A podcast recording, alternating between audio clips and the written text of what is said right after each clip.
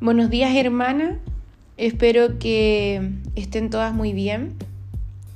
Hoy les quería compartir sobre el tema de la oración y las promesas de Dios. Y quiero comenzar leyendo un versículo bíblico que se encuentra en Filipenses 4, versículo del 6 al 7. Dice así, Por nada estéis afanosos si no sean conocidas vuestras peticiones delante de Dios, en toda oración y ruego, con acción de gracia,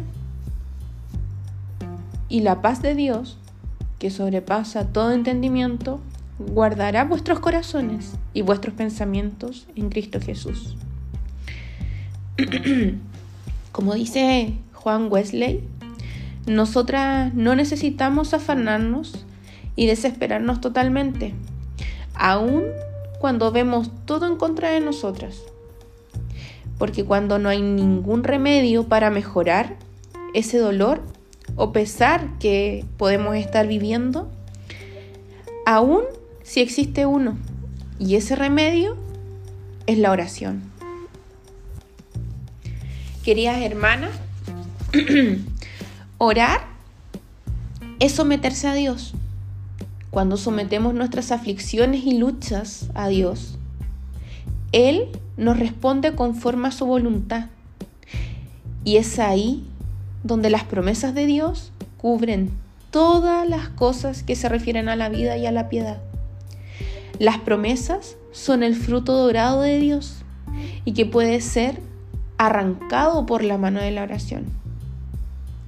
Y pongo un ejemplo donde Rebeca que no podía tener hijos, la cual ella era estéril, pero al pasar del tiempo,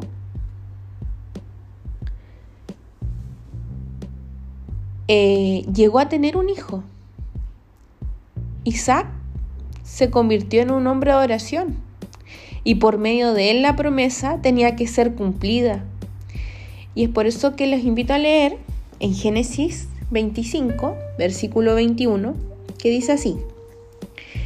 Isaac oró al Señor en favor de su esposa, porque era estéril. El Señor oyó su oración y ella quedó embarazada. Por eso, hermana, las invito a reflexionar que el propósito de la oración es someterse a Dios. Puedes clamar contra tu lucha y peso que nos enfrentamos diariamente y Dios cumplirá nuestras promesas en nuestras vidas, no conforme a nuestra voluntad, sino la de Él.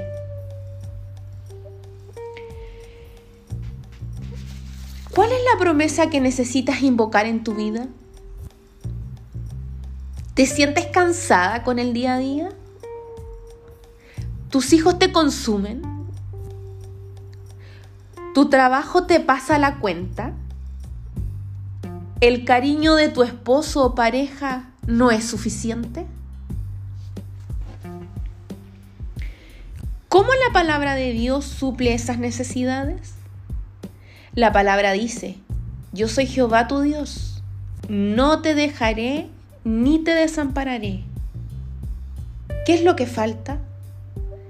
Que oremos, apropiándonos de esta promesa, y la paz de Dios que sobrepasa todo entendimiento guardará nuestros corazones y pensamientos en Cristo Jesús. Querido Dios, en esta mañana te ruego por cada hermana que esté pasando alguna aflicción o algún problema y esté afligiendo su corazón.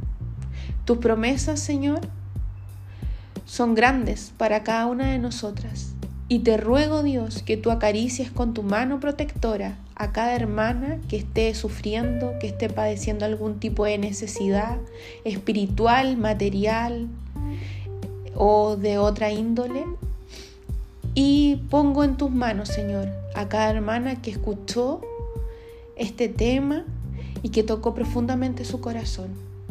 Gracias, Padre, porque tú nos das estos momentos donde podemos recordar que tenemos a alguien que está viéndonos y acariciándonos y entendiéndonos y consolándonos.